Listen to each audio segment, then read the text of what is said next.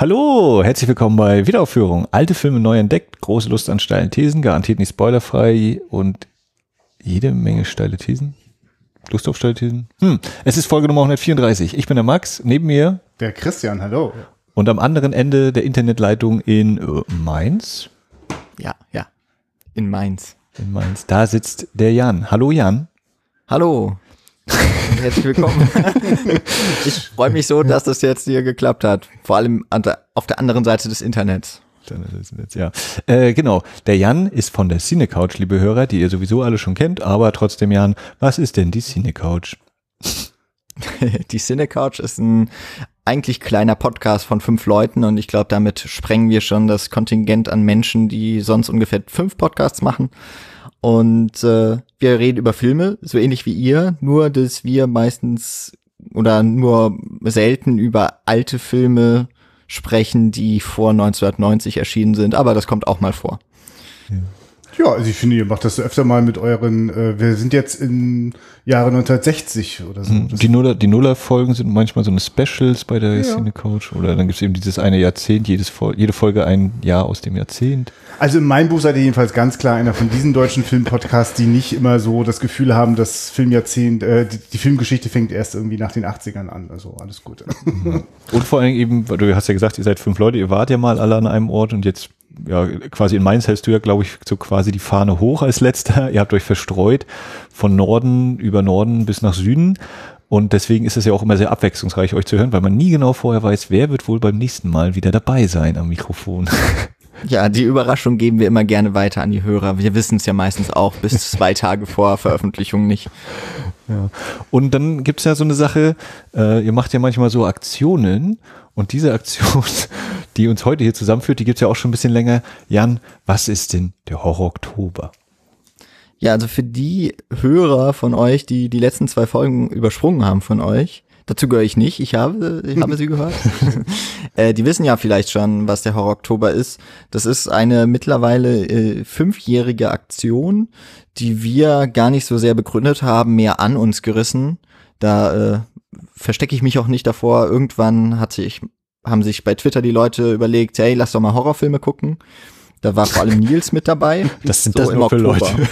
Ja, was sind das für Menschen im Oktober, die auf so eine Idee kommen? Und äh, dann hat sich so auf der Suche eigentlich nach einem Hashtag dann dieser furchtbare Begriff Horror Oktober, der bestimmt irgendwann mal Kult sein wird. In 100 Jahren werden die Menschen zurückgucken und sagen, Mensch, das, da machen wir jetzt eine Retro draus. Bin ich mir ganz sicher. Ähm, ja, und Ziel ist es, dass man sich eigentlich schon im Voraus, im Vorhinein, so im September haben das auch sehr viele Leute schon gemacht, sich überlegt, was für 13 Filme man denn gucken möchte im Horror-Oktober. Mittlerweile haben wir auch aufgeweicht, andere Medien sind auch erlaubt. Das äh, umreißt das ja ziemlich gut, ne? 13 in 31, äh, so auf die Kurzformel. Ich habe jetzt gesehen bei mir, ich bin bei vier von 13 Christian, ich guck dich mal an. Ich bin bei äh, ein von, von, von sieben. Ich habe mir da ja was ganz Spezielles zurecht überlegt. Stimmt. Du, du, machst, du hast ja mit dem Dracula hier hast ja quasi einen Ausflug gemacht. Der ist ja gar nicht auf deiner Liste, ne? Das stimmt, damit bin ich bei null von sieben. Aber einen Film hast du ja schon mal gesehen. Und Jan, wieso, wieso dein, dein äh, erstes, jetzt hier neun Tage sind wir jetzt im Oktober? Ja, also ich schlage mich unfassbar gut für meine Verhältnisse. Das war jetzt mein dritter Film. Na. Welche, welche hattest du bisher schon? Ähm, ich habe es zweimal ins Kino geschafft. Ich habe mir den neuen It angeschaut mhm. und dann in einem echt Mitternachts, ach viel weiter nach Mitternacht, irgendwann um zwei Uhr nachts haben wir uns äh, The Wailing angeschaut. Oh. So einen Kore koreanischen Horror-Polizei-Crime-Thriller. Das war äh, allein schon wegen der Uhrzeit anstrengend, aber es war ein sehr guter Film. Ich glaube, der startet Donnerstag ganz regulär im Kino. Ja.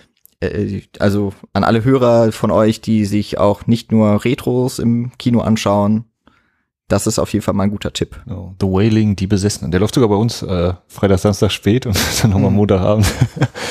ja. Aber wollen wir vielleicht mal kurz mit nur ganz wenigen Sätzen so sagen, was so jeder für sich mit seiner Liste verbindet? Ich finde das irgendwie ganz interessant, weil mir hat das Spaß gemacht, die Listen der anderen Leute sich anzugucken mhm. auf der Letterbox-Seite. Ja, dann leg mal vor. Ja, ja, gerne. ähm, und äh, weil für mich ist ja das Horror-Genre durchaus was, was eher so ein bisschen im, im Abseitigen liegt. Also ich, ich, ich, merke so, ich, ich habe in der Jugendzeit mal ein großes Interesse dran gehabt, so wegen der ganzen Grenzüberschreitung, die das Genre versprochen hat. Und mittlerweile ist das äh, am wenigsten reizvoll für mich, einen Film zu gucken. Und äh, ich nutze dann den Horror Oktober einfach nochmal so auch ein paar Sachen nachzuholen. Letztes Jahr habe ich eine ganze Reihe von Filmklassikern gesehen, so Filme wie äh, äh, Cat People, also Katzenmenschen, dieses französische Original. Bist, bist, du, bist du sicher, das letztes oder vorletztes Jahr? Weil ich habe mal bei unseren oh. Folgen geguckt, es war 2015, 16 war ich auf jeden Fall nicht dabei, deswegen weiß ich nicht. Das aber, will ich jetzt auch aber gut, beschwören. Weiter, weiter im Text. Einst im Horror Oktober. Und ich jedenfalls ähm, und habe da dann natürlich auch nicht die, die, die 13 angesetzten Filme geschafft, deswegen habe ich mir dieses Jahr nur sieben vorgenommen und äh, dort ganz bewusst äh, deutsche Amateur- oder No-Budget-Horrorfilme äh, rausgesucht, weil es waren Sachen, die mal vor zehn Jahren für mich sehr wichtig waren, weil wir selber so ein Ding gedreht haben. Und jetzt bin ich gerade neugierig, was hat denn eigentlich ein Jörg Buttgereit für Filme gemacht? Also so Filme wie Nekromantik, den geht ja quasi schon eine Aura voraus, aber ich habe keine Ahnung, was sich eigentlich für einen Film dahinter verbirgt. Bisher habe ich eher so die Position vertreten, ja wahrscheinlich nichts, was ich gerne sehen möchte, aber in Horror Oktober nehme ich zum Anlass, das mal auszuprobieren. Wie ist das bei dir, Max? Ähm, ich habe natürlich erstmal geguckt, oh, 13 Filme zusammenkriegen, ja, kann man mal wieder seine Sammlung durchstöbern und so eine Mischung aus bisher Gesehenen und aber auch ah, ja. noch Unbekannten machen. Und dann ist ja der diesjährige Horror Oktober unter dem Motto The House of Horror Oktober. Deswegen habe ich dann so ein bisschen geguckt, wo kommen denn irgendwelche markanten Gebäude vielleicht im Titel vor oder wo sich das darum dreht und so und habe dann ein bisschen danach äh, geluschert. Und ähm, habe dann auch 13 Filme zusammengekriegt, äh, habe dann so auch mehrere zweite Teile dabei. Ich habe ja auch Bride of Frankenstein schon geguckt und besprochen und habe noch Haus 2, Tanze Teufel 2. Äh, ähm, ich weiß gar nicht, Horror für mich ähm, ist ein dauerhafter Begleiter, würde ich sagen. Ähm, Gerade jetzt auch so mit neueren Sachen, äh, James Wan, die Richtung hier so Insidious, Conjuring, da habe ich dann auch eine Frau, die mich da gerne mitzieht und meint, ja, die müssen wir gucken, aber nicht im Kino. Da merken die anderen Leute, wie sehr ich mich erschrecke und so. und diese Geschichten, ähm, äh, ja, und ähm, Horror oder interessant, ich hatte zuletzt mehrere Horrorfilme oder mehrere als Horrorfilm vermarktete Filme mal gesehen, wo ich dann dachte, ja, die armen Marketing-Leute, die diese Dinger als Horror vermarkten müssen, wo die Leute dann wahrscheinlich hinterher rauskommen und denken, das war doch kein Horrorfilm. Äh, für mich sowas zum Beispiel wie Ich sehe, ich sehe, Babadook, äh, ein bisschen weiter zurück jetzt schon wieder das Waisenhaus, wo ich nachvollziehen kann, wenn man sagt, der ist schwer zu vermarkten, weil ich den Horror jetzt nicht als das Merkmal herausstellen wollen würde, sondern meistens eher finde, das sind interessante Dramen, die eben mit einigen Mitteln des Horrors vielleicht oder mit fantastischen Elementen ähm, ganz äh, intime Problematiken verhandeln, ja, ich glaube so ungefähr. Also eher so Richtung Psychothriller eigentlich. Gehen. Ja, ja, also wie gesagt, oder vielleicht auch gar nicht so komplett diese Einordnung, auch, auch Drama trifft die Filme ja letztlich alle nicht so komplett. Oder also trifft ja eh nie ein Film komplett nur auf einen so einen Begriff zu. Ähm, aber dass das eben für mich so ist, dass äh, natürlich im Vordergrund irgendwo das Spiel mit der Angst oder die Lust an der Angst, an dem Grusel ist, aber dann eben auch so die, die Ebene dahinter oder dass das irgendwie metaphorisch gemeint ist oder dass das auch sinnbildlich irgendwie dann für irgendwas steht. Und ähm, ja, eigentlich wollte ich mich beim House of Horror Oktober mehr so auf diese Gebäudegeschichte so ein bisschen spaßig konzentrieren. Ja, das sind so meine äh, Gedanken dazu. Jan, jetzt darfst du auch. ja, das, ich habe, ich bin immer total überrascht oder äh, nee, vielleicht peinlich berührt, was sich Leute so für Gedanken machen, wenn sie so eine Liste machen und dass sie richtig mit Konzepten daran gehen. Also so ein bisschen habe ich das, also ich habe das auch mal versucht. Ich habe mal eine Liste gemacht, beispielsweise, ähm, dass ich mir 13 Filme mit Vampiren angucken wollte. Ich glaube, vier habe ich damals dann auch geguckt. Ähm, und ich habe jetzt ja auch, ich habe ja von Anfang an immer mitgemacht. Ich habe äh, nie den Horror Oktober geschafft, also nie 13 Filme. Und da ist eine ganze Liste allein schon an Filmen, die bislang immer noch ungesehen sind. Und damit habe ich äh, quasi angefangen, habe, glaube ich, so fünf, sechs Filme mir rausgesucht. Die habe ich auf den Listen gehabt. Ein paar habe ich dann abgearbeitet im Nachhinein. Und äh, da habe ich ja schon gemerkt, da habe ich mir viele Filme ausgesucht, die sind auch gar nicht so leicht erhältlich teilweise in Deutschland. Also sowas wie äh, Profondo Rosso beispielsweise oder was mich naja. auch überrascht hat, Near Dark. Mhm. ähm, das heißt, das hatte, glaube ich, auch immer den Grund, dass ich die bislang nicht gesehen habe in den bisherigen Horror-Oktobern, weil es äh, ein bisschen Anstrengung bedarf, die dann auch zu, äh, zu sichten überhaupt. Und äh, dann war tatsächlich so der nächste Schritt, ich bin mal durch die äh, Streaming-Anbieter meines Vertrauens gegangen oder denen ich mein Geld in den Rachen stecke und habe da geschaut, was haben die denn an Horrorfilmen, die mich interessieren und es waren gar nicht so viele. Aber ein paar habe ich da auch noch gefunden. Ich habe ja tatsächlich auch bislang nur elf Filme auf meiner Liste, immer noch nur. Und äh, werde dann mal noch so schauen, was vielleicht noch dazu kommt. Wobei ich glaube, The Wailing beispielsweise, der hat sich jetzt reingeschlichen. Das heißt, der steht noch gar nicht auf der Liste.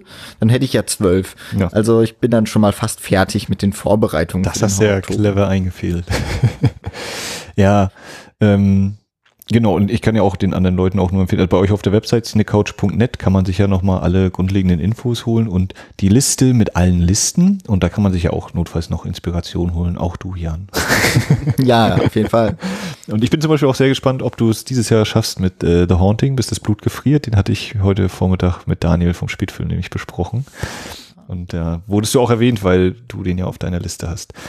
Äh, und damit jetzt gekonnte Überleitung äh, kommen wir zu Dracula, der uns heute beschäftigen soll, von 1931. Regie hauptsächlich George Melford. Wenn jetzt mancher denkt, was, 31 Dracula, George Melford, das war doch Todd Browning. Nee, es geht um die spanischsprachige Version. Wir sind am Anfang der Tonfilmzeit und da wurden noch äh, von Filmen mehrsprachig, äh, von Filmen, von einem Film mehr mehrere Sprachfassungen gedreht. Meine Güte, jetzt habe ich. Da wurde noch nicht synchronisiert. So.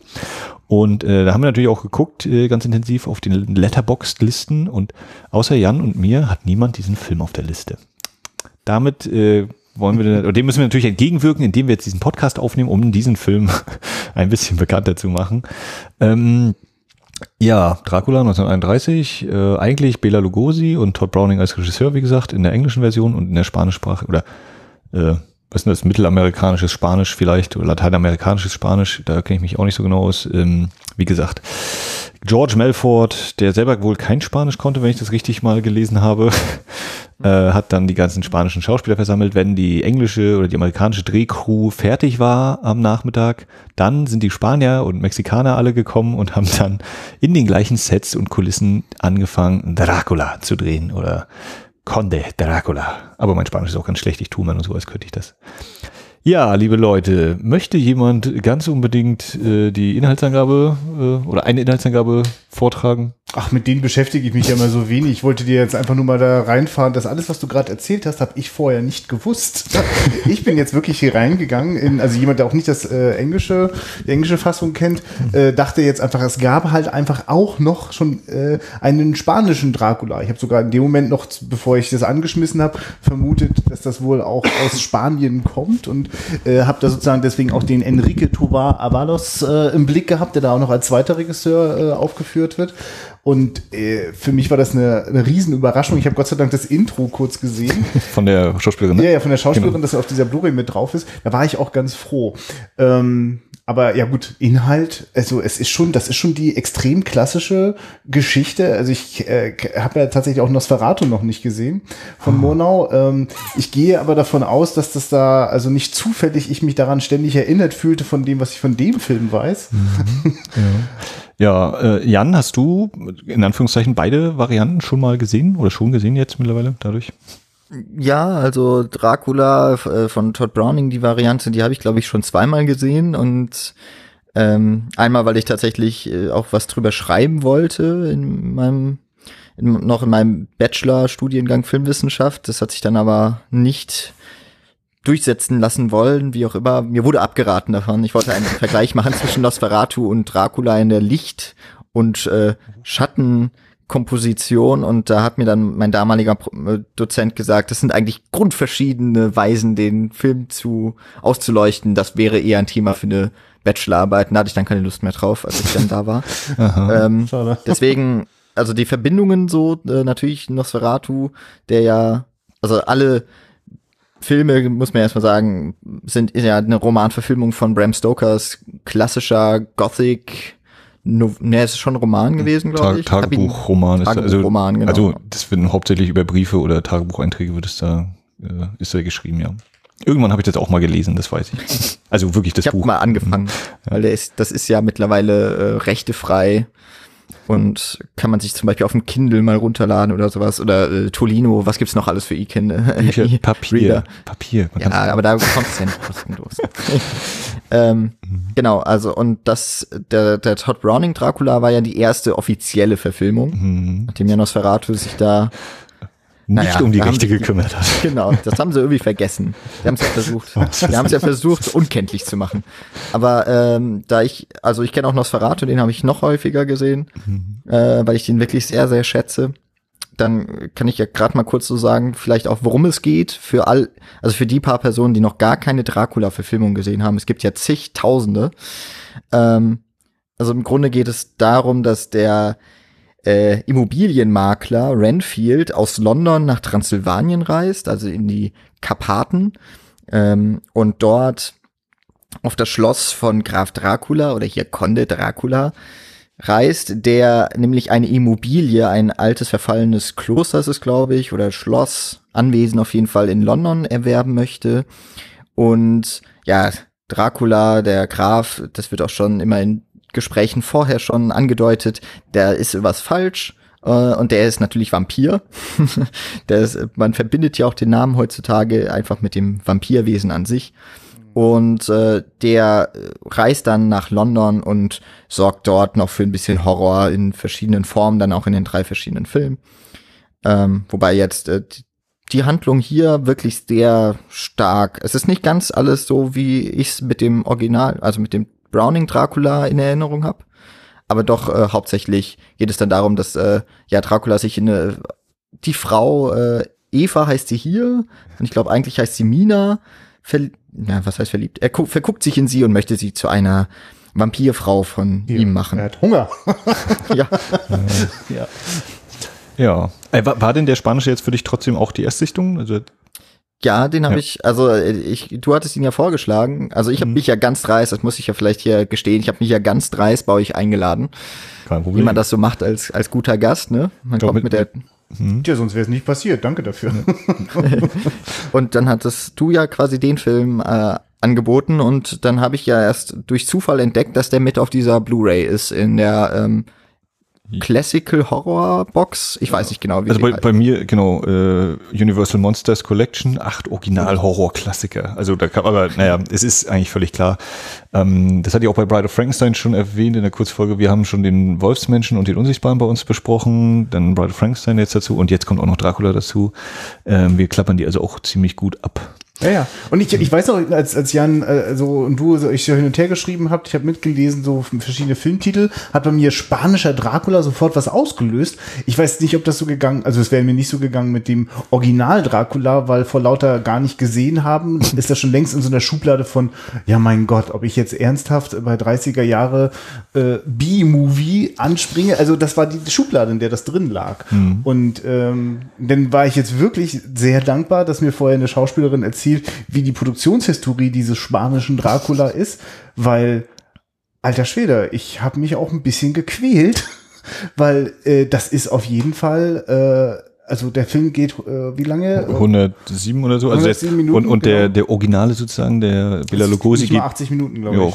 74, ja genau. Ja, ja, genau. Also das und ähm, denn ich war tatsächlich am Anfang ein bisschen irritiert, weil ich so dachte, oh, irgendwie ist aber hier so ein bisschen die Handbremse drin. Und zu verstehen, dass das gerade, dass also die Logik war, tagsüber dürfen die coolen äh, äh, Hollywood-Stars sozusagen drehen oder äh, und, und ähm, am, in der Nacht, ja, müssen die Spanier ran. also das waren schon nochmal andere Produktionsbedingungen. Und äh, ja, genau, und deswegen, ich hatte also keinen Vergleich. Also ich sehe jetzt quasi diesen mhm. Film, diese Kulissen zum ersten Mal und äh, habe auf jeden Fall gemerkt, meine Fresse ist das alles geil ausgestattet und aufwendig produziert. Das hat mich sehr beeindruckt und ich habe mich natürlich sehr über das, das Spanisch, die, die, die, die Schauspieler gefreut, weil das war jetzt wirklich diese Menschen habe ich alle noch nie gesehen. Das war so vor, wo ich dachte, das ist bestimmt das Besondere. Allerdings habe immer noch nicht im Wissen um die englische Fassung.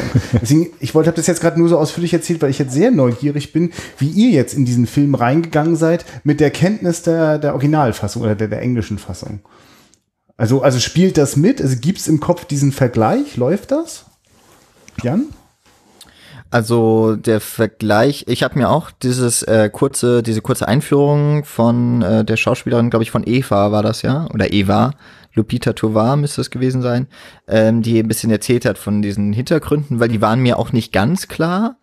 Ähm, und da war ja zum Beispiel, wenn man sich dieses Video anschaut, schon mal der äh, Vergleich so zwischen Carlos Villarias, äh, der Conde Dracula Darsteller, und Bela Lugosi, äh, die sich tatsächlich sehr ähnlich sind, wo äh, ich halt sagen würde, der Original Dracula, also der Browning, die äh, amerikanische Fassung, die lebt halt durch Lugosi total. Der ist ansonsten ziemlich dröge, muss ich sagen, obwohl ich ihn irgendwie auch mag, aber ähm, er ist schwer, schwer anzugucken. Hm. Und äh, ich muss sagen, die Verbindungen waren immer wieder da. Gerade bei den Außenaufnahmen, glaube ich, auch die wurden einfach nur übernommen in die spanische Fassung. Ja, ja. Ähm, eins zu eins. Und bei den ähm, anderen Szenen habe ich häufig gedacht, die sind peppiger. Also die sind wirklich sehr viel, und äh, er wirkte auf mich übrigens kürzer als, als das, das so äh, spannend, als der ja. Dracula. Äh, obwohl ich auch erstmal geschluckt habe, als ich dann gesehen habe, oh, 100 Minuten ja, ja. angezeigt bei meiner Blu-ray. Ups.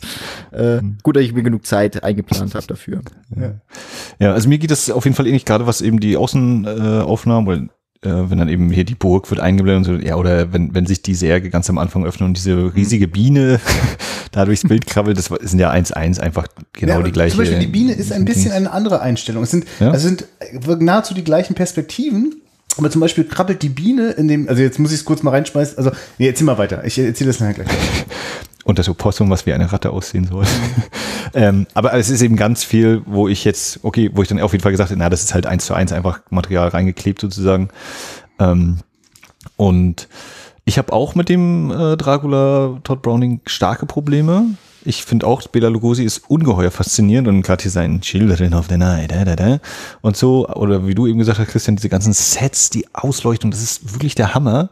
Aber ich merke eben, ja, es ist so dermaßen stumm auf der Tonspur mm. und die Charaktere im Raum bewegen sich manchmal genauso schnell, langsamer als Schildkröten und äh, da ist dann einfach meine Sehgewohnheit eine ganz andere, dass ich da auch nicht völlig rankomme.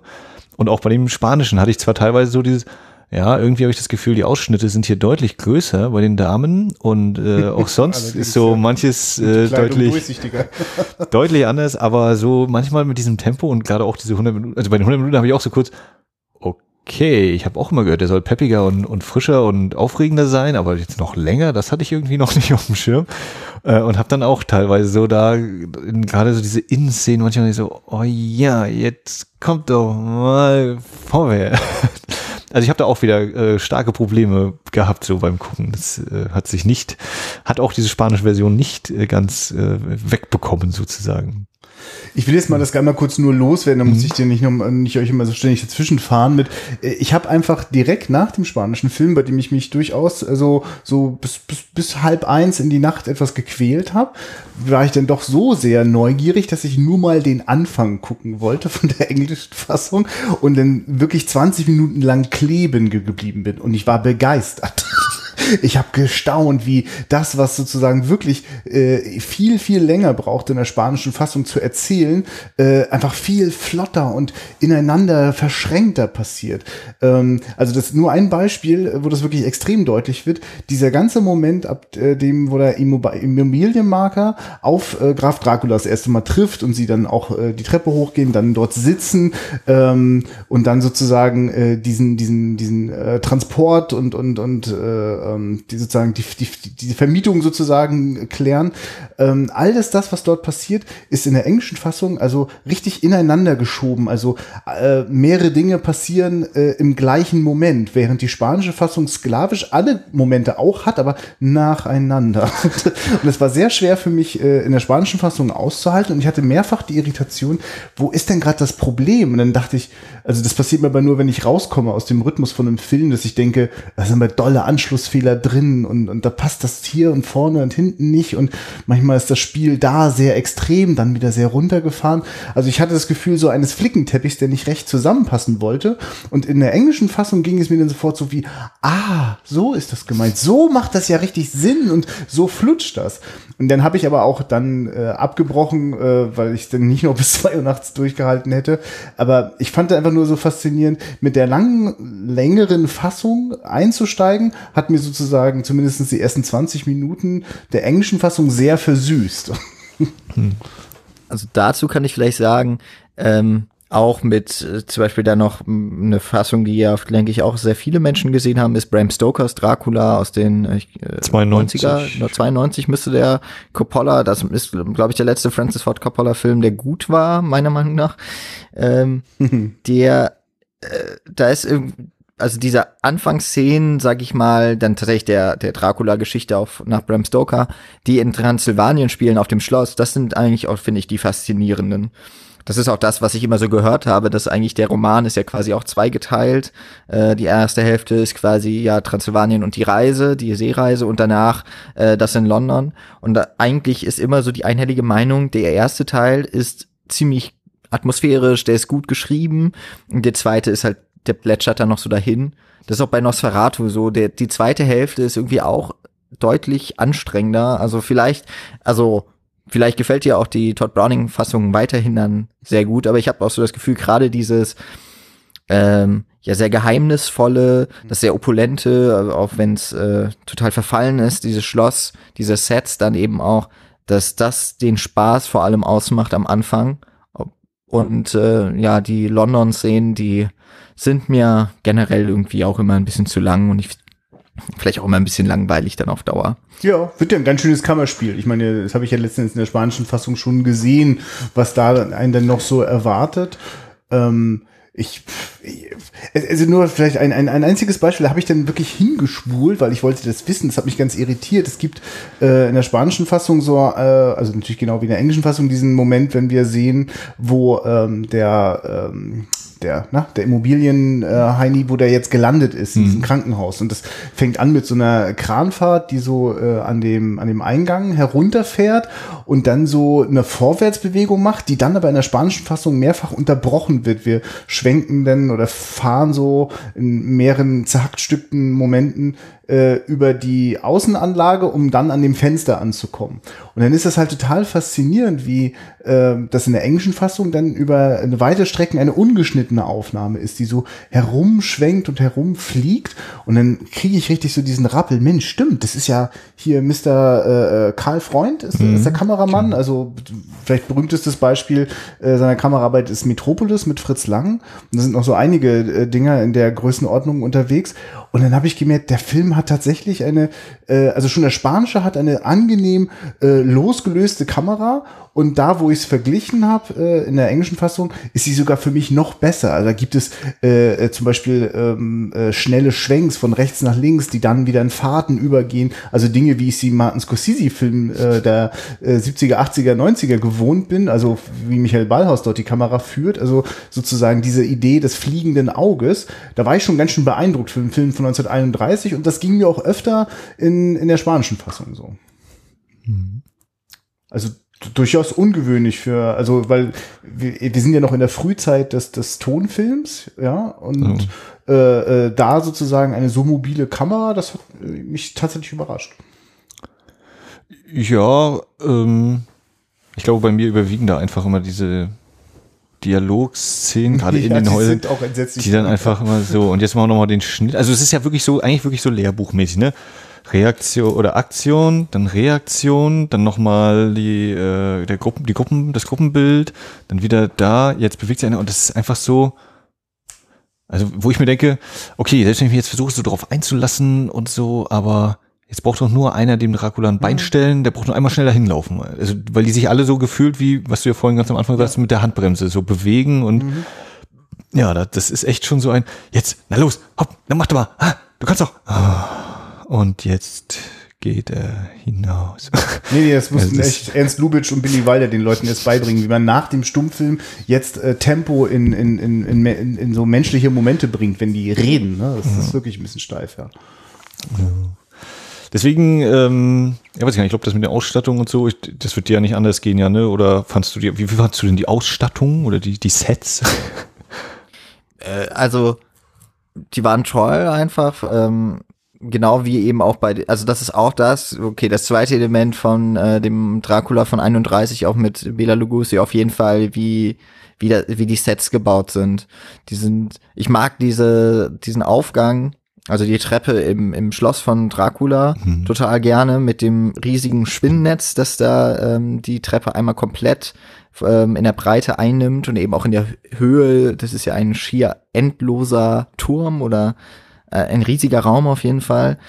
Und äh, ich, das fand ich auf jeden Fall schon, also auch jetzt wieder beeindruckend. Ich habe den jetzt auch auf meinem äh, auf meinem Beamer oder mit meinem Beamer gesehen und äh, muss ich auch sagen, auch die spanische Dracula-Version, das ist ja nur als Extra auf der Blu-ray dabei, die haben sie ja auch ähm, auf jeden Fall hochauflösend digitalisiert. Ja, war ich erstaunt. Und echt, ich war auch erstaunt, wie viel davon noch in richtig guter Bildqualität vorliegt. Also es war so zwischendurch, äh, Christian und ich, wir hatten ja mal, die Folge ist, glaube ich, auch bei euch mal erschienen, ne, zu Metropolis. Äh, da habe ich auch so gedacht, okay, so ein bisschen ähnlich haben wir es ja auch mit deutlich äh, verschiedenen Qualitäten des äh, vorliegenden Filmmaterials es zu tun. Aber ähm, da war ich einfach generell überrascht, auch wie viel davon noch äh, wirklich gut offensichtlich eingelagert wurde. Wobei, also obwohl es ja eigentlich nur ein, naja, es war halt ein Beiprodukt zum Hauptwerk. Das äh, fand ich schon cool. Ja, ja, das ja auch äh, oft nicht überliefert ist, also oder nicht, nicht erhalten ist. Also die meisten dieser mehrsprachigen Fassungen sind heute nicht mehr äh, aufzutreiben. Ja. Ja, nee, also die, dieses Schloss, also wie gesagt, ich bin auch total fasziniert immer von den ganzen Sets allgemein in den Filmen auch so, dass das alles gebaut ist und du kannst dann eben, also das ist eben wirklich so dieses, ne, was du heute dann hast, teilweise ein, zwei Regisseure, die sich da vielleicht noch durchsetzen können mit einem äh, gebauten Set und der Rest halt völlig vor Greenscreen und du ja, bist dann irgendwie auch nicht so komplett drin, wenn das alles eben digital nur ist. Klar ist das heute auch schon auf einem sehr, sehr hohen Level, und manches erkenne ich auch nicht, oder wenn ich nicht wüsste, dass das jetzt ein Trick ist, dann hätte ich auch gedacht, na, das ist halt die Häuserwand, die da steht, aber ist sie dann gar nicht. Aber so diese Sets und das eben auch so, dadurch eben ja auch in diese relativ fantastische Welt eben auch ein Stück entrückt ist, man sie, oder ich sie aber auf jeden Fall trotzdem als äh, ähm, authentisch wahrnehme, also als glaubwürdig. Hm. Und eben, Äh, hm? Ich würde Christian, weil du äh, ja auch noch mal in den Anfang von der Todd Browning Fassung geschaut hast, äh, als diese Szene, ähm, die Kutschfahrt in erstmal noch dieses Dorf kam, ganz am Anfang, und dann geht's ja nachts weiter, mitten in der Nacht quasi noch weiter in die Berge rein. Ich habe die Szenen aus dem Original viel heller in Erinnerung gehabt. Ähm, weil die natürlich tagsüber oder also das, was draußen gedreht wurde, da sieht man es ja ja, ja, das stimmt. Aufnahmen, da sieht man ja total, da haben sie einfach nur äh, wahrscheinlich den, weiß nicht, äh, den Shutter quasi was äh, weiter zugezogen, dass weniger Licht in die Kamera kommt. Ähm, aber ich fand jetzt zum Beispiel dann wirklich diese Studioszene in die, vor dieser Gaststätte, da habe ich gedacht, Mensch, die haben das richtig gut hinbekommen, irgendwie mir als Zuschauer auch heute noch zu zeigen, das ist jetzt nachts. Weil häufig eben auch die, selbst die Studioaufnahmen aus der damaligen Zeit sind viel zu hell. Und ich fand, da war es ziemlich gut jetzt in der spanischen Fassung gemacht. Da weiß ich gar nicht mehr. Ich glaube, die Szene ist auch in der Browning-Fassung viel kürzer. Ja, ja, mit viel weniger Statisten auch und so weiter. Ja. Also, also ich finde sie sozusagen erzählerisch sehr viel gelungener, also weil sie tatsächlich, ich meine, ich merke dann auch, ich bin viel affiner äh, zu der äh, Besetzung äh, der englischen Fassung, also was, was jetzt die Kerle angeht. Ähm, und ähm, gerade gerade der Immobilienmakler ist, ich, ich habe gerade, komme gerade auf den Namen Ren, nicht. Renfield. Renfield. Ja, ganz schön geiler Typ. Also da habe ich das Gefühl, ich habe den wahrscheinlich schon zwei, drei Mal gesehen. Also ich, wenn ich mir jetzt nicht täusche, ist das Dwight Fry, der unter anderem auch bei der Mumie mitspielt und der hat genau. halt einfach so ein geiles, irres Lachen. Das ist bei mir von ihm hängen geblieben. Ja, aber trotzdem hält er ganz gut so die Kurve, während ja der Spanische wirklich mehrfach über jede Grenze hinausschlägt. Aber um nochmal auf die äh, Beleuchtungssituation zu kommen, ja, da würde ich dir zustimmen, das funktioniert tatsächlich etwas stimmungsvoller, was diese, dieser, dieser, also diese Atmosphäre der, der anbrechenden oder der, der dann hereingebrochenen Nacht angeht. Es ist sogar so, dass ich kurz dachte, so, wow, was ist, das wirkt fast so, weil es auch plötzlich weicher ist vom Bild, als hätten die da wirklich jetzt irgendeine extrem krasse Linse zurecht äh, gefeilt, die sozusagen das ermöglicht, bei äh, wenig Licht äh, noch, noch was aufzuzeichnen. Ähm, ja, das stimmt und ähm, also man kann schon auch wirklich sagen, die unterscheiden sich dann wirklich auch in ihrer Ästhetik. Also äh, an, also sozusagen auch, eine, auch ein anderer Ansatz, das so zu machen. Also während ich das Gefühl habe, ähm, äh, also im Sinne von, äh, es gibt keine, keine also es gibt, glaube ich, vielleicht ist es so die Idee von, das eine ist klar und äh, sozusagen so, wie wir es mit so einer Studioästhetik verbinden, ausgeleuchtet. Also vielleicht auch eine Tradition, aus der Karl Freund auch kommt, so, der vielleicht auch noch äh, lange Zeit damit gearbeitet hat, um diesen äh, natürlich beleuchteten, verglasten äh, äh, Studio-Sets, ne, aus denen, wo man sozusagen mit dem Sonnenlicht gearbeitet hat, um überhaupt genug, man braucht einfach jede Menge Licht, um überhaupt irgendwas auf dem Film zu belichten, was halt nicht dazu geführt hat, dass man irgendwie kreativ äh, mit, mit, mit, mit Schatten irgendwie arbeiten konnte. Und das stimmt, das, da, da zeigt die spanische Fassung auf jeden Fall nochmal andere Möglichkeiten. Ähm, sagt mal, äh, weil, weil ich jetzt vorhin auch nochmal so reingegrätscht bin, ähm, also zum Beispiel diese Montage, wenn wir Graf Dracula auferstehen sehen und vor allem auch diese drei äh, geisterhaften Damen, die da auch noch aus dem äh, aus, aus dem Sargdeckel hervorlugen.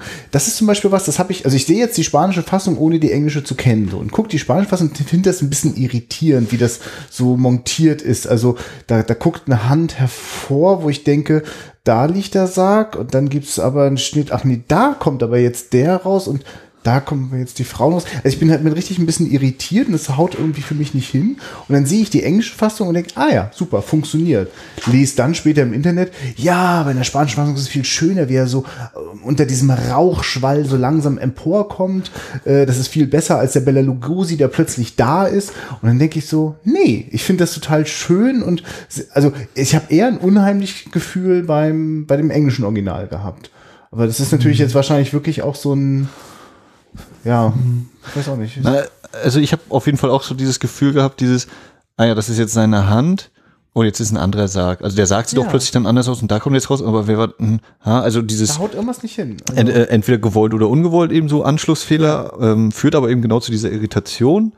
Ähm, aber auch so diesen Gedanken, ja.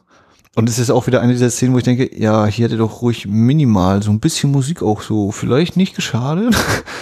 Ach ja, schön, dass du es nochmal ansprichst, ja. Das, das ähm, ja gibt's aber auch nicht. So, ja.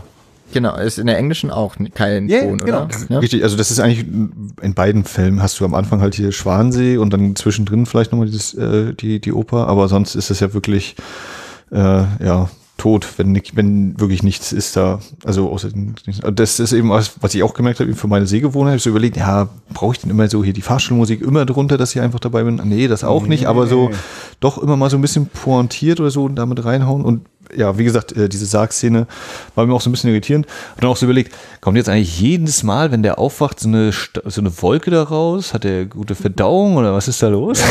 Aber es hat natürlich auch schon so einen atmosphärischen Beitrag, das äh, ist schon richtig. Na, von es fehlt ja wirklich mehr auf der Tonspur als nur Musik. Also die, die vermisst man am, am spürbarsten. Aber gerade in den ersten Minuten ist ja wirklich auch viel im Bild los. Also und in diesen äh, Kellergewölben läuft überall so Wasser herunter und also äh, da wäre jetzt ein modernen Sound Sounddesign wäre da ganz schön was los, aber das ist noch nicht die Zeit, in der äh, sozusagen das passiert.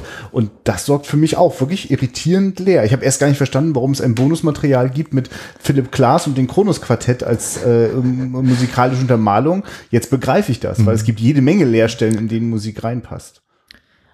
Also ähm, zum einen, ich glaube auch einfach, der Film war ja, also das habt ihr ja schon gesagt, ist ja mehr auch ein B-Movie gewesen. Also Universal hat da eher einen Film gemacht, der zu einem Feature-Film noch gezeigt wurde im Kino damals. Wirklich auch, ja, okay. Ich, ich, also, dachte, das wäre meine, das weiß, ich dachte, das wäre mein Vorurteil, aber ich, äh, hatte, ich fand ihn jetzt sehr viel besser, als ich es in meinen B-Movie-Vorurteil reinge, also auch aufwendiger produziert, aber das kann ja sein. Also, also ich vom, ich habe jetzt auch hier nochmal bei IMDb so 350.000 Budget, das ist auch noch so im Rahmen von dem, was so B-Movies damals gekostet haben. Also äh, ich bin mir da nicht sicher, wie das weitergegangen ist mit den Horrorfilmen, aber ich glaube, so gerade Dracula und Frankenstein waren mehr die Zusätze zum ähm, Hauptfilm.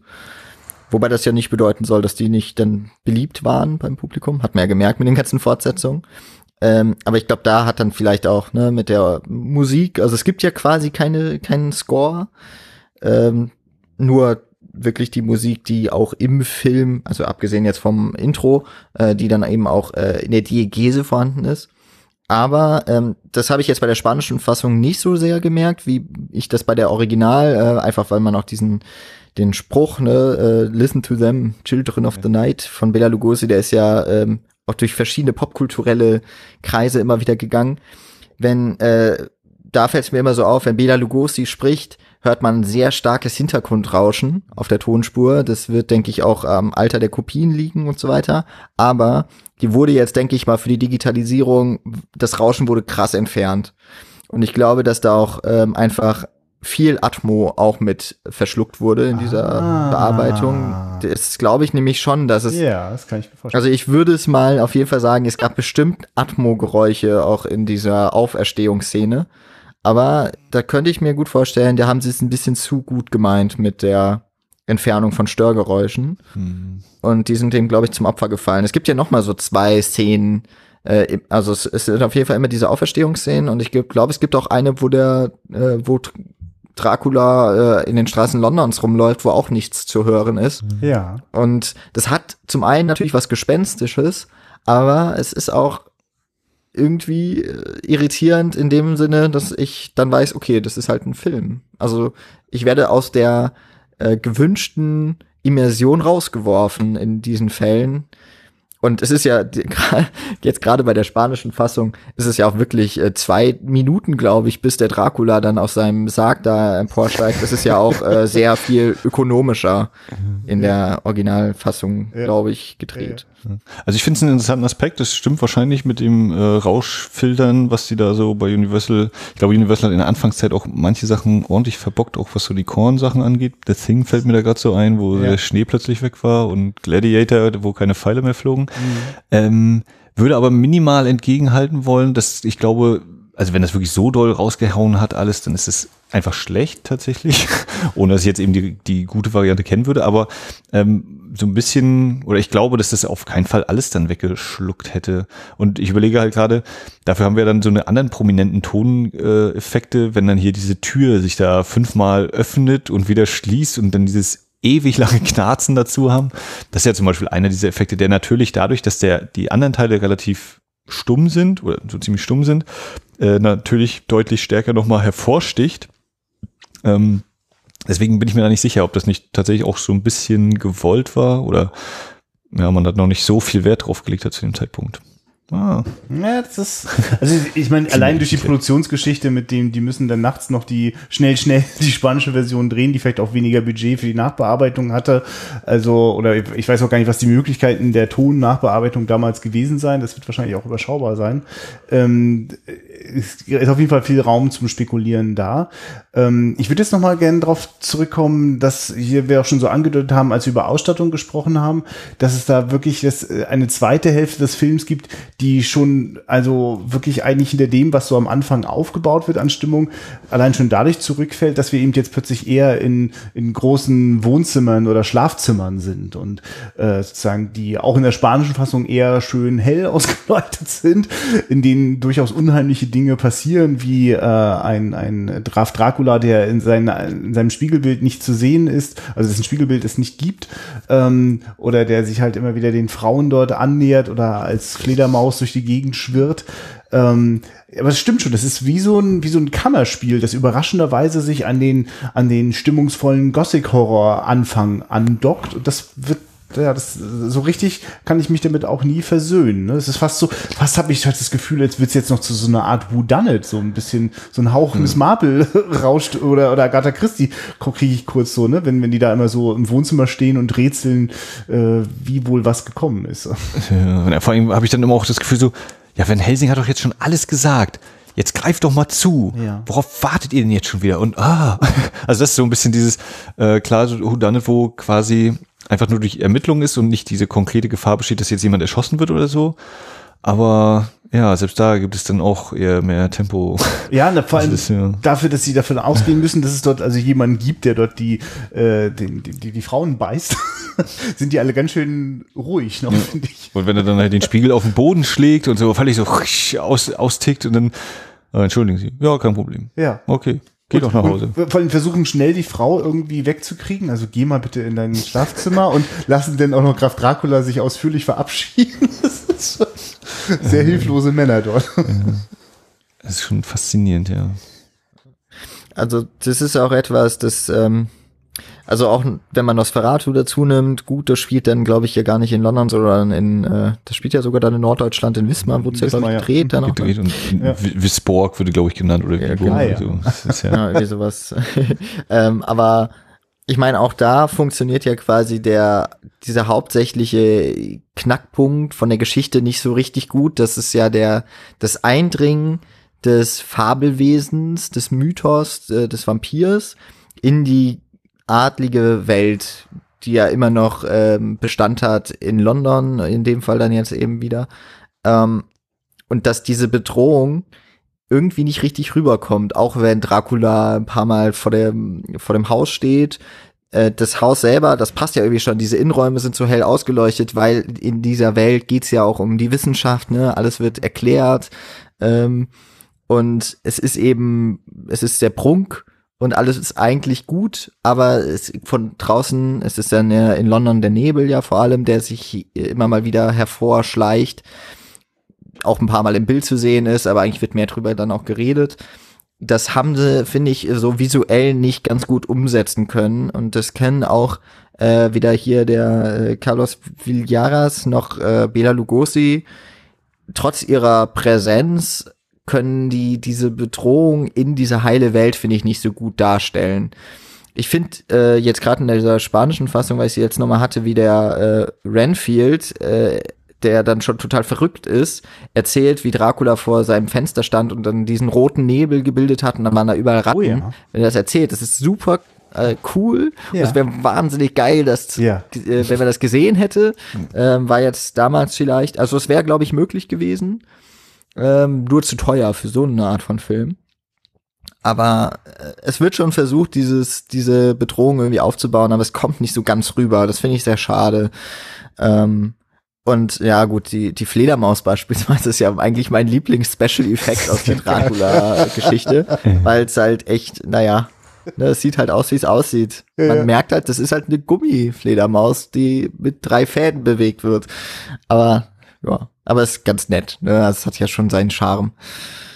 Ja, genau, aber der Film nimmt sich halt natürlich ziemlich ernst und deswegen äh, gibt's an der Stelle halt unfreiwillige Komik. Das hatte ich auch. Das habe ich auch immer, wenn immer so so hart äh, dieser extreme Augen-Close-up. der, Jetzt habe ich das eigentlich richtig in Erinnerung, dass das bei dem äh, englischen, also bei beim Bela Lugosi, dass die Augen noch angeleuchtet worden Ja, waren und also das ist beim Spanischen nicht so deutlich. passiert. Ich überlege nur, ob ich das mit der Mumie verwechsel, weil da war das Spanischen auch. zu dicht dran, um zu erkennen, ob der Rest vom Gesicht auch bedeutet ist. Das ist wirklich krass. Ne? Also während bei Okay. Bella Lugosi, glaube ich, also in den Ze- Sekunden, die ich gesehen habe, immer es ein, ein Porträt ist, in dem sozusagen meistens der Hals auch noch mit reinpasst, sind es ja wirklich mehr extreme Close-ups. Also ich der Italien-Shot, der vorweggenommen wird, Ja, eigentlich stimmt, ja. 20, 30 Jahre. auch so die aber benutzt wird, so wie so ein Ja. Staring-Contest eigentlich auch. Ja. Ja, aber ich finde die tatsächlich, also das fand ich wirklich äh, besser gemacht in der spanischen Fassung, weil äh, was ja übersetzt werden soll auf den Zuschauer ist ja, dass Dracula diese tele, äh, telekinetischen äh, Kräfte hat. Die, nee, ist nicht Telekinese. Wie heißt das, wenn man die Psyche von anderen? Er bezirzt sie. Ja, Ja, äh, die, Nehmen wir die griechische die Mythologie. Bezirksinese ist das genau. Gedankenkontrolle. genau, die Gedankenkontrolle. Das, das, äh, das finde ich, das soll ja auch über die Augen. Hm, Telepathie. Ja, ich nehme das könnte sein. Genau. Nicht Telekinese, Telepathie. Äh, dass das über, das finde ich, wird besser übersetzt durch dieses ganz starke mit den Augen aufreißen und äh, böse gucken. Die Augenbrauen sind ja auch sehr wichtig dann bei dem Villaras. Und bei Lugosi ist das mir ein bisschen zu weit weg, weil der bewegt ja seine Mimik nicht wirklich. Der bewegt seine Augen und macht so ein bisschen auch mit seinen Augenbrauen was, aber das ist mir dann zu weit weg in den in der Todd Browning Fassung. Deswegen, das fand ich war tatsächlich äh, ganz gut gemacht, auch wenn sie es vielleicht auch hier wieder ein bisschen übertreiben in der Dauer dieser Einstellungen. Das ist dann vielleicht auch, ja, fünf Sekunden kürzer reicht auch. Ja. Ich meine, ja, gesagt, Also äh, nur als kurzer Einschub eben. Also was, was ich dann als, als größte Faszination manchmal bei diesen ganzen Dialogen hatte, war tatsächlich, oh, das Spanisch. Was verstehe ich denn so von Spanisch? Da, da konnte ich mich fast noch am ehesten so rein, rein äh, knien sozusagen. Ja, ich, ich habe mich manchmal gefragt, ob das auch einfach so Sachen sind, die wir, die wirklich einer etwas beschleunigten Produktion äh, im Nachhinein zu schulden sind. Also es ist schon eher wie so eine, eine sehr gute Rohfassung, die jetzt noch den Feinschliff gebraucht hätte. Weil, also genau, ich würde jetzt auch sagen, an sich ist jetzt an dem Close-Up nichts auszusetzen, aber ich habe das Gefühl, ich sehe ein und denselben Close-Up in zwei verschiedenen Szenen, also mehrfach und ich sehe ihn, genau, ich sehe ihn zu lang. Das Timing stimmt nicht ganz so. Ne? So, so Des, halt deswegen ist es auch 100 Minuten statt äh, 75. Ja, ja, das also, das, das, also ist, ich meine, es ist völlig normal, dass jede erste Fassung eines, eine, jeder erste Rohschnitt, der direkt nach den Dreharbeiten erstellt wird, ist immer viel zu lang, so wo man erstmal einfach alles beisammen hat, so die grobe Struktur und dann fängt der Feinschliff an.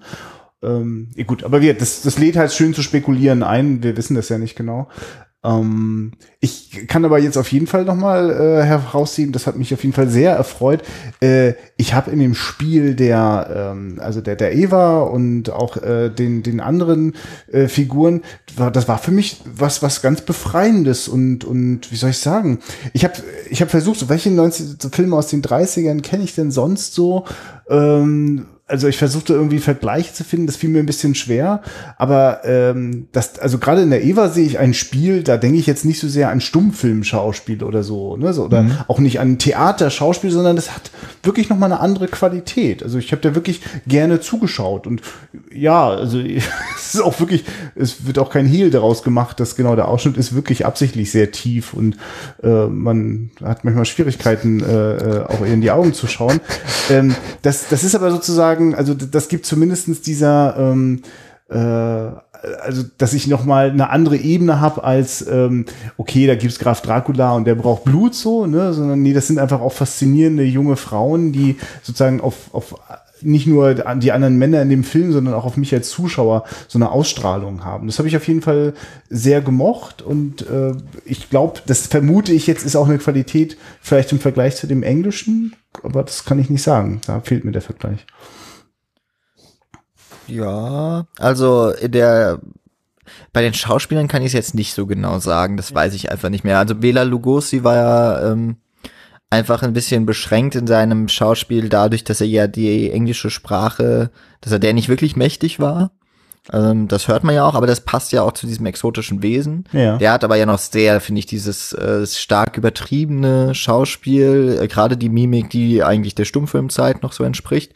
Aber der konnte das irgendwie sehr gut übersetzen in, in eben diesen Vampir-Mythos. Mhm. Ähm, was aber jetzt die, zum Beispiel dann eben die, äh, na, die Kostüme angeht, das wird ja auch äh, von der äh, Lupita Tovar im in dieser Einführung erzählt, dass sie irgendwann dann mal gesehen hat, was so die, äh, die englischen Darsteller anhaben und dass das irgendwie doch deutlich bedeckter ist. Ja. Ähm, ich nehme an, ja, die spanische Fassung wird hier für wahrscheinlich den lateinamerikanischen Markt vor allem auch gewesen sein. Also eher Mexiko und wahrscheinlich eben auch eben für das europäische Spanien. Und äh, ich gehe mal davon aus, äh, dass es auch noch viel mit dem Production Code dieser Zeit zusammenhing, dass ja in äh, den USA einige Dinge einfach nicht dargestellt werden durften äh, im Film oder dass zumindest die, die Studios bei vielem auch nicht so viel getraut haben. Also was bei beiden Fassungen ja beispielsweise noch fehlt, was also bis auf eine Szene. Wobei, da wüsste ich jetzt, das müsstest du vielleicht Christian gleich nochmal sagen. Gibt es in der Original, also in der Browning-Fassung, gibt es einmal Blut zu sehen? Sieht man, wie sich der äh, äh, Renfield, Redfield, nee, Renfield heißt Renfield. er, äh, wie er sich schneidet und wie der Blut tatsächlich aus dem Daumen kommt? Ja, ja ich, darauf war ich auch gespannt, das zu gucken, wie es das inszeniert ist. Ja, aber natürlich sehr viel weniger und sehr viel, also auch sehr viel spar sparsamer ins Bild gesetzt. Genau. Also ja, ich finde das so, ich finde das nämlich so interessant. Äh, dass es äh, eigentlich in der Vampir-Mythos ist, also auch in den Dialogen, geht es immer wieder um Blut. Ja. Jedes Wesen braucht Blut zum Leben. Hm. Und es gibt halt faktisch so gut wie kein Blut in den frühen Dracula-Filmen. Ja, das stimmt. Ja, ähm, ja. Ja, was eben auch mit äh, bestimmten Zensurmaßnahmen einfach zu tun hatte, die es damals so noch gab, die sehr viel schärfer waren als äh, das 10, 15 Jahre später dann der Fall war. Ja, ist richtig irritierend, ne? wie dann immer weggeschnitten wird bei der Fehlung. Also das ist richtig so, ach ja, süß irgendwie. Ich meine, das ist ja auch wieder immer diese Mischung. Ne? Einerseits muss man zeigen, reichen nicht auch diese, diese Geräusche, also das kann ja auch sehr gut inszeniert sein, aber wenn es dann eben wirklich so wirkt wie, ja, das dürfen wir jetzt nicht zeigen oder so, dann, also das kommt schon immer mit durch, so dieses Gefühl. Ja. Also egal wie, wie toll die Schauspieler dann doch gerade noch schreien oder so. Aber es ist interessant. Ja, wobei bei der Lucia, bei der fand ich cool, die Szene, weil das kam so ein bisschen aus dem Nichts. Man hat's aber, ja. also ich habe es erst nicht verstanden, was sie da das, überhaupt machen, wo wir sind, ja. äh, weil's, weil da irgendwie quasi die, die Hinführung nicht da war äh, oder nicht unmittelbar davor. Ähm, und äh, eigentlich wird uns ja dann auch erst erklärt, was eben passiert ist, also dass sie jetzt die Lucia befreit haben. Ähm, aber bei der bei der Pfählung dann vom Dracula am Ende klar, ne, da wird ja gezeigt, er setzt an, dann hört man nur noch die Schläge und da äh, hat man so ein bisschen das Gefühl, ja, eigentlich würden sie es gerne zeigen, wenn sie dürften. Ja, ja. Aber es ist wirklich nochmal gerade ein Beispiel jetzt äh, mit diesem äh, blutenden Finger. Es ist ja so tatsächlich, ähm, ähm, das ist auch, also es, ich überlege gerade, was das jetzt war, aber ich glaube, der schneidet sich äh, in der Eng englischen Fassung am Papier oder sowas. Ja. Während es ja schon sehr unheimlich ist, dieser Moment mit diesem Brot aufschneiden und dabei die Klinge sich so in den Daumen jagen. Also das ist auf jeden Fall was, was, nochmal ganz anders sitzt. Also da ist, da ist auf jeden Fall die spanische Fassung mutiger, was das angeht. Fand ich übrigens einen lustigen Moment, wenn er dann hier den Vertrag ihm gibt und dann diese tausend Seiten. Ach komm, hier wusste ich, wo muss ich ja, die unterschreiben so ungefähr? Da habe ich jetzt, ich bin Graf Dracula, ich habe keine Lust mehr, das alles durchzulesen. Ja. War eine nette Sache, ja. Schon damals immer 5000 Seiten Text. Ja, aber stimmt schon, ne? So quasi, auch das passt ja eigentlich wieder zu dieser angezogenen Handbremse, ne? Wir zeigen das gar nicht so sehr, manche Sachen, oder, oder nehmen uns da zurück. Und ich meine, selbst im auch wenn es im Spanischen dann teilweise zu sehen ist, aber gerade eben die Fehlung auch. Ja, klar, es ist kein, also das sind keine Horrorfilme, die jetzt durch die expliziten Szenen irgendwie einen packen würden. Sie, es geht nur über die Atmosphäre. Und die Atmosphäre hat manchmal mhm. doll zu leiden unter sehr äh, also nicht immer ganz nachvollziehbar ausführlichen Momenten. Also, äh, also vieles haben wir, also das ist, vielleicht ist das natürlich ist das auch eine Sehgewohnheit von heute, mit der wir auf einen äh, reichlich alten Film schauen, bei der wir vielleicht auch das Gefühl haben, okay, das ist jetzt klar, das hat sich uns erschlossen. Und an anderen Stellen geht's wirklich fast zu schnell. Also dieser Dialog äh, zwischen Van Helsing und äh, dem, dem äh, Ehemann, ich, ich kapier, wie, was wäre es jetzt gefehlt worden oder so. Also ich kapiere es richtig kurz gar nicht. Ne? Also ja. das ist richtig überraschend, dass das an der Stelle dann ja vielleicht ja wirklich einfach aus, äh, ja, aus, wir können es ja nicht zeigen, so entsteht richtig eine große Leerstelle. Ich, ich ja, schwer zu sagen. Aber sorgt auf jeden Fall dafür, dass das jetzt dramaturgisch nicht besonders packend ist, sondern durch Irritation entsteht bei mir ja keine Spannung, sondern Verwirrung. Das ist die Umkehrung der Figuren. Während sonst Dracula aus dem Nichts erscheint, kommen jetzt die vermeintlichen Helden aus dem Nichts. Ja, Sind plötzlich da. Ja, von ne? ihrer Mission zurückgekehrt. Ja. Was vermutet ihr eigentlich steckt hinter diesen Frauen? War ich da nicht richtig aufmerksam? Diese, du meinst Geist die drei am Anfang? Ja, ja, ja, genau. Die ja dann auch durchaus noch mal wieder...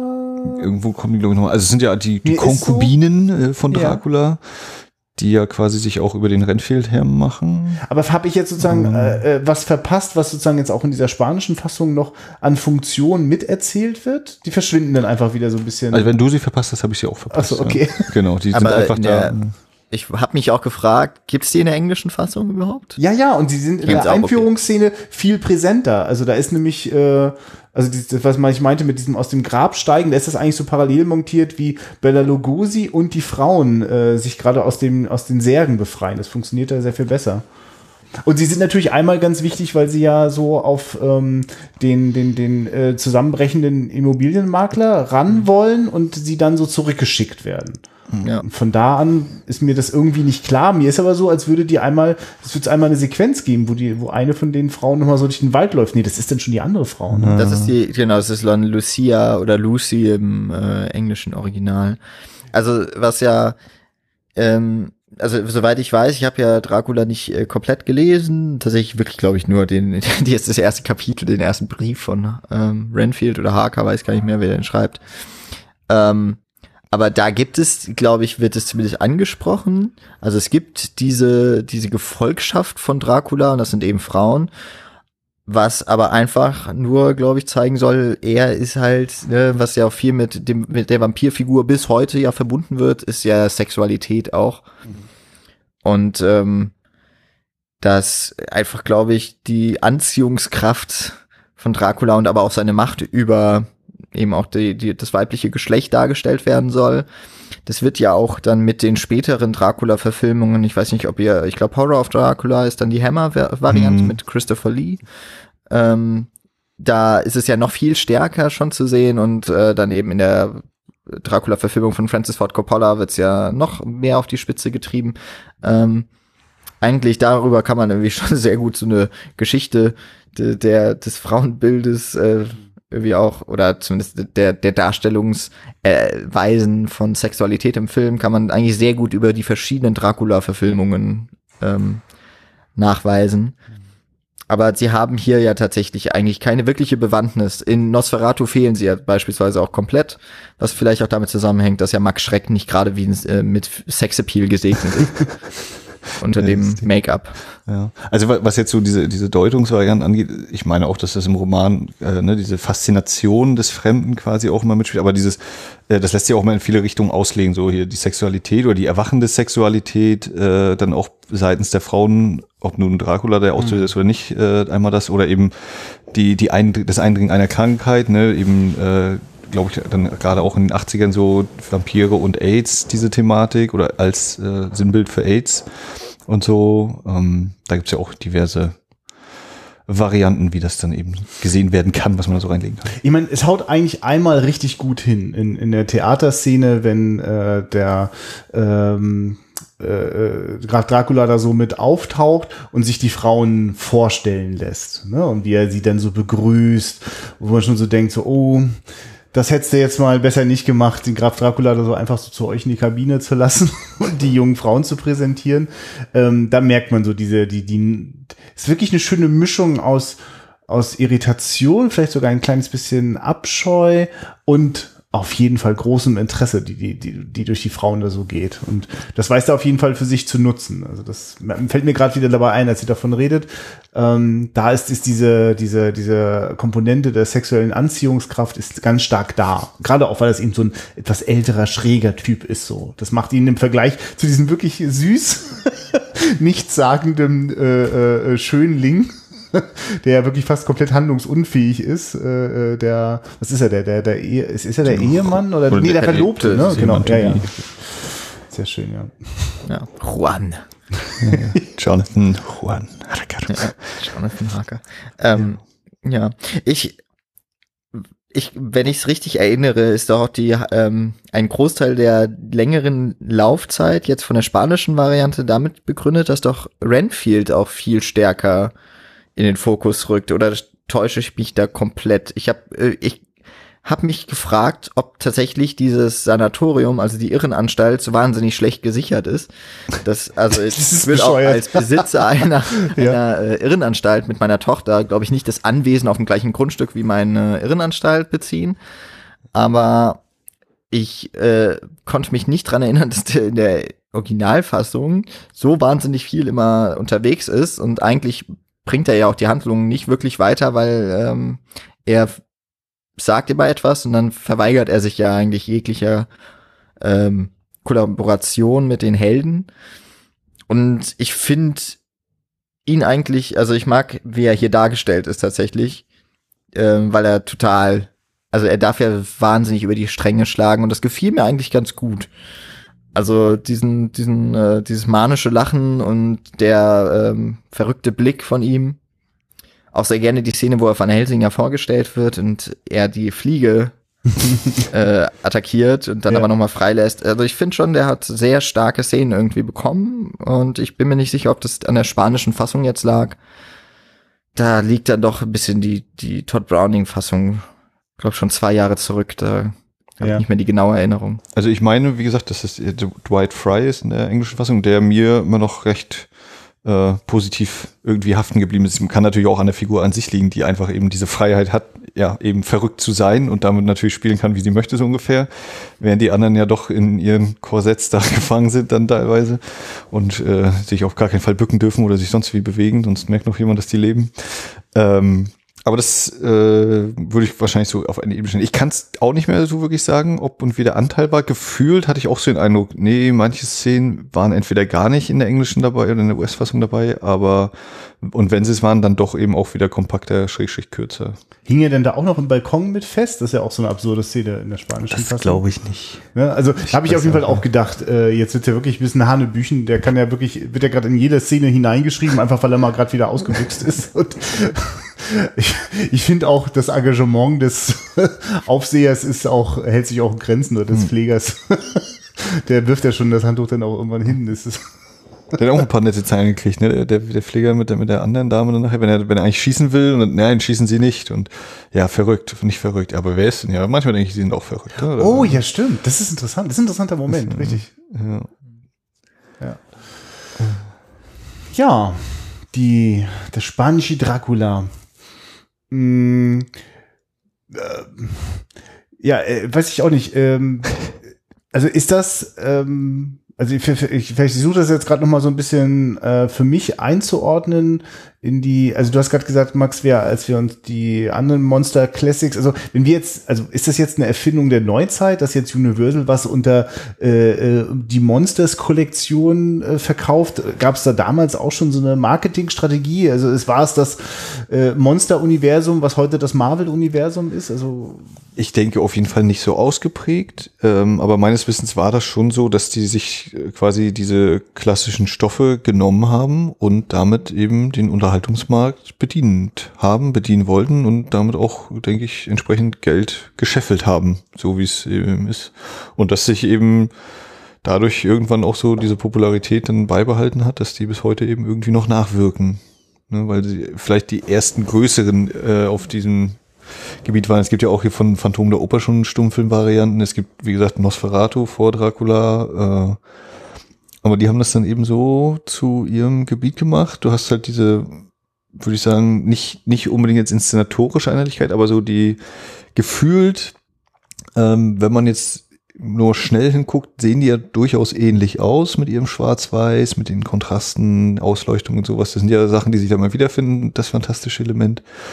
Ähm, also ich würde jetzt nicht sagen, die haben dann so, wie sich, wie sich Marvel hingesetzt hat, so, wir machen jetzt den Zehn-Jahres-Plan, das sind die einzelnen Schritte, sondern die haben wahrscheinlich auch eher mal so das Ding, oh, das funktioniert, machen wir noch einen. Und dann wird wahrscheinlich schon sowas eingetreten sein mit den ganzen Fortsetzungen und was nicht alles. Also auch bei Dracula gibt's ja irgendwie dann hier Sohn von Dracula und was nicht alles.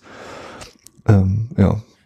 Also was man sich, glaube ich, noch auch ein bisschen vergewärtigen muss, in dem Jahr 1931 gibt es ja das Horrorfilmgenre so eigentlich gar nicht.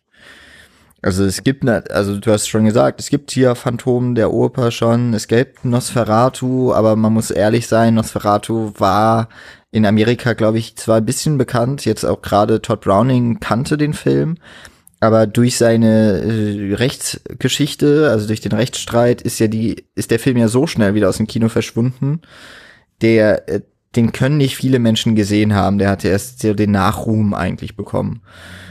Und ähm, eigentlich ist es Universal, die mit Dracula und Frankenstein im Jahr 31 damit beginnen, ein neues Genre im, im fantastischen Bereich eigentlich salonfähig zu machen. Und auch ja die ersten Stars des Genres, nämlich eben Bela Lugosi und Boris Karloff, ähm, herausbilden.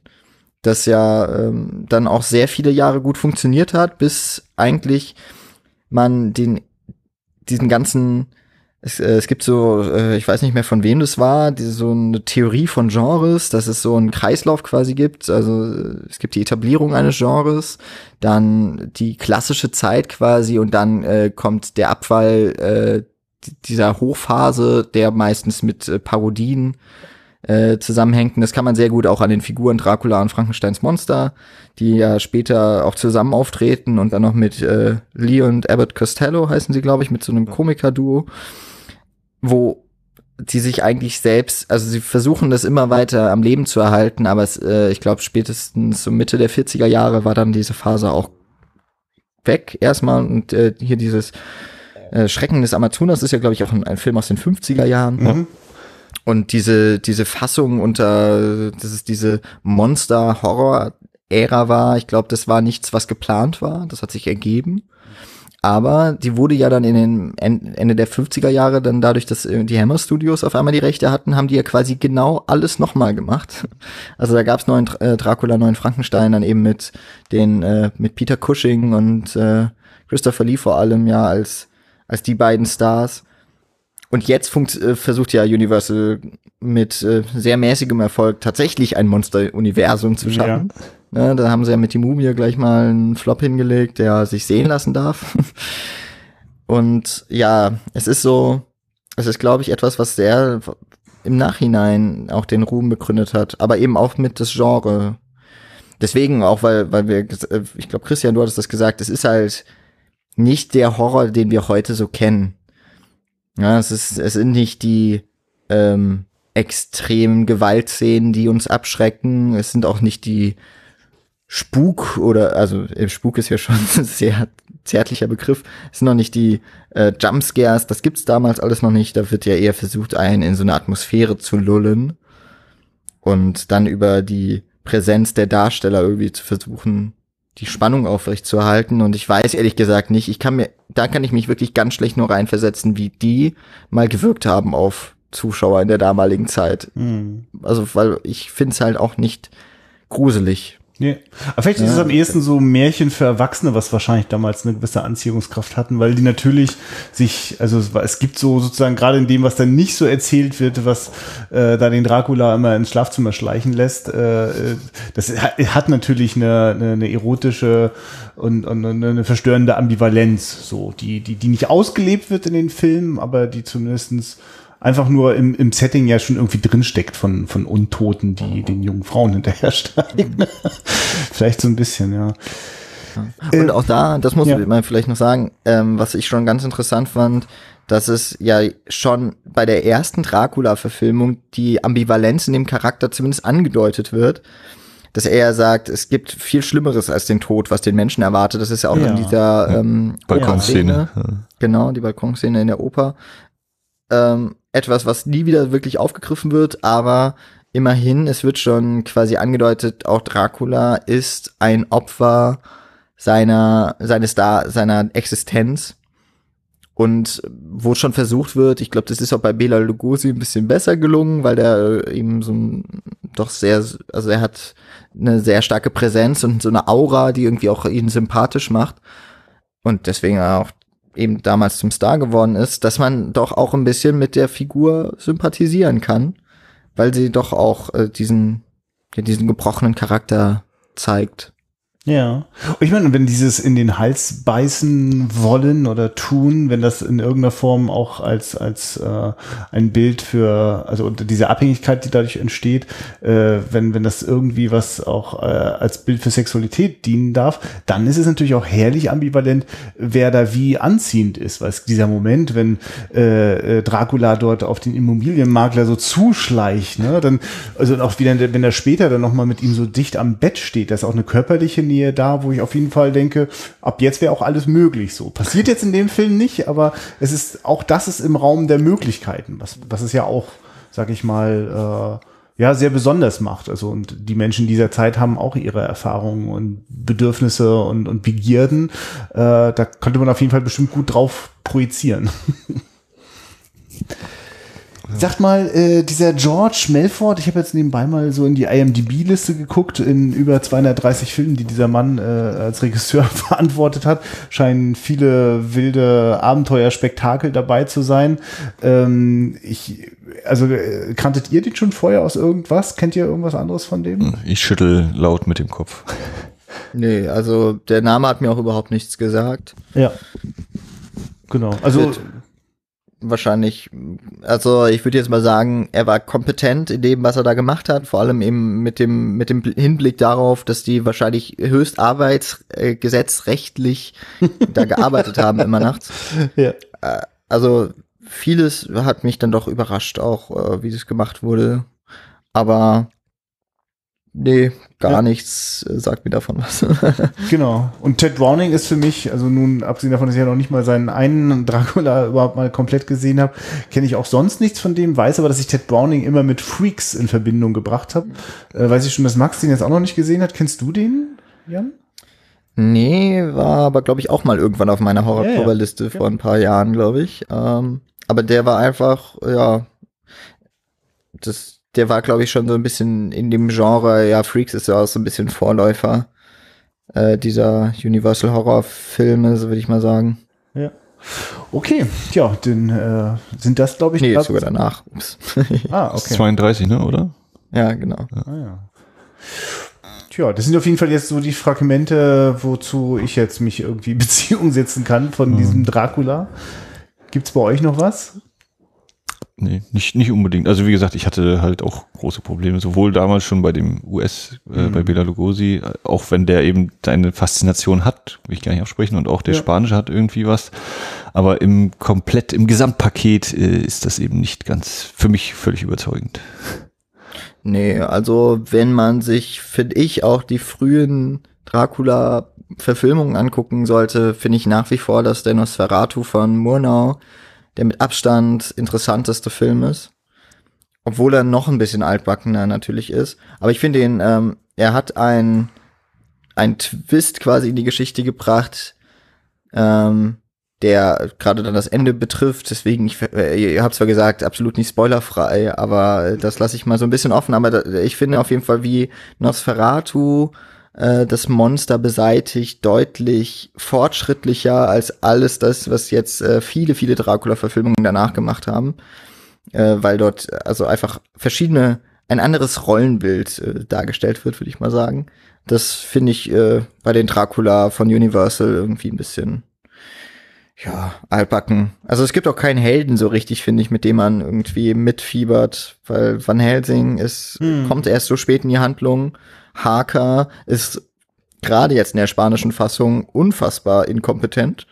Also der, der, der macht ja gar nichts.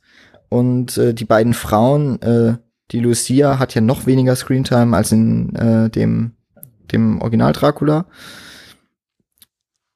Und äh, Eva oder Mina, die sind halt hier auch sehr, sehr, sehr stereotype Figuren. Also das äh, ja, ist nicht mehr ganz so zeitgenössisch.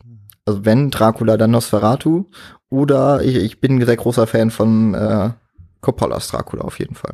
Hast, hast du die äh, 79er Variante? John Badham ist das, glaube ich, mit Frank Langella mal gesehen? Die habe ich auch noch nicht gesehen. Nee, mir fehlt auch noch die Nosferatu-Fassung von Herzog. Ja, die hatte ich mir vor kurzem mal vorgenommen. die war eh nicht unterhaltsam für mich. Vielleicht war ich auch mal wieder in der falschen Stimmung. Äh, kann ja auch gut an mir liegen, aber das war so ähnlich wie mit dem US-Dracula, dass ich so dachte, okay, ich habe sie gesehen, Punkt. Konnte ich irgendwie nicht so hundertprozentig mit rein. Sehr schön. Ich weiß, was ich jetzt mache. Ich werde äh, nach dieser Aufnahme auf jeden Fall mal eure Letterbox-Sternchen mal äh, angucken von diesen Dracula-Verfilmungen.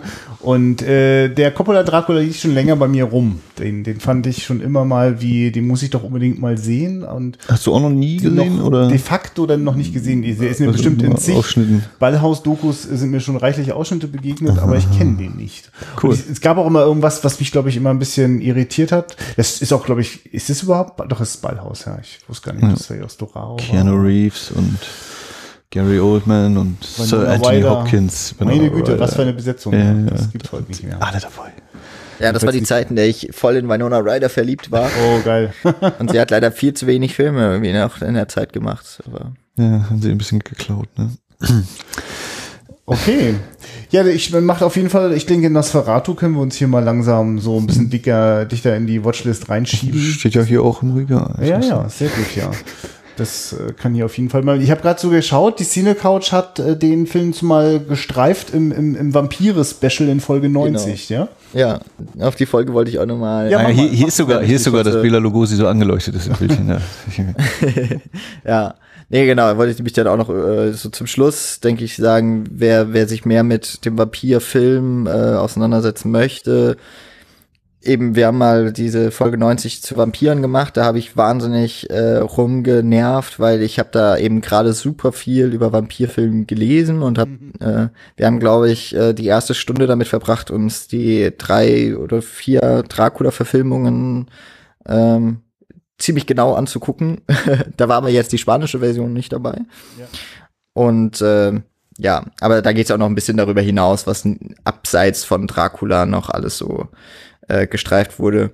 Aber äh, ja, Dracula ist ja, glaube ich, die am meisten verfilmte, die es gibt, noch vor Sherlock Holmes, glaube ich. Und äh, ich glaube, dann folgt auch irgendwann schon James Bond. Also das ist einfach, äh, ich weiß nicht so ganz, woher die Faszination kommt. Wahrscheinlich, weil mittlerweile die Rechte frei sind und es wahrscheinlich sehr günstig ist, sich diesem Stoff anzunehmen. Und man kann ja doch einiges damit machen. Ja, hat ich, man mittlerweile gemerkt. Ja. Ich denke auch, dass die Faszination sehr stark eben darin liegt, dass du den eben so in viele Richtungen schieben kannst. Ne? Als, wie gesagt, die, die, die, dieses Sexuelle, was da immer mitschwingt, ist ja für jeden immer faszinierend, egal ob man nun gerade in dieser Altersphase steckt oder. Für äh, dich vielleicht. Sprich nur für ähm, dich. und eben aber trotzdem auch als die Bedrohung, die damit einhergeht. Und das ist ja äh, immer wieder in der Welt so, dass man da Moralvorstellungen hinterfragen kann, beleuchten kann, porträtieren kann. Ja, ja dann würde ich sagen, äh, halten wir unsere Zuhörer und Zuhörerinnen gar nicht davon ab, jetzt weiter fleißig äh, dem Horror Oktober zu frönen.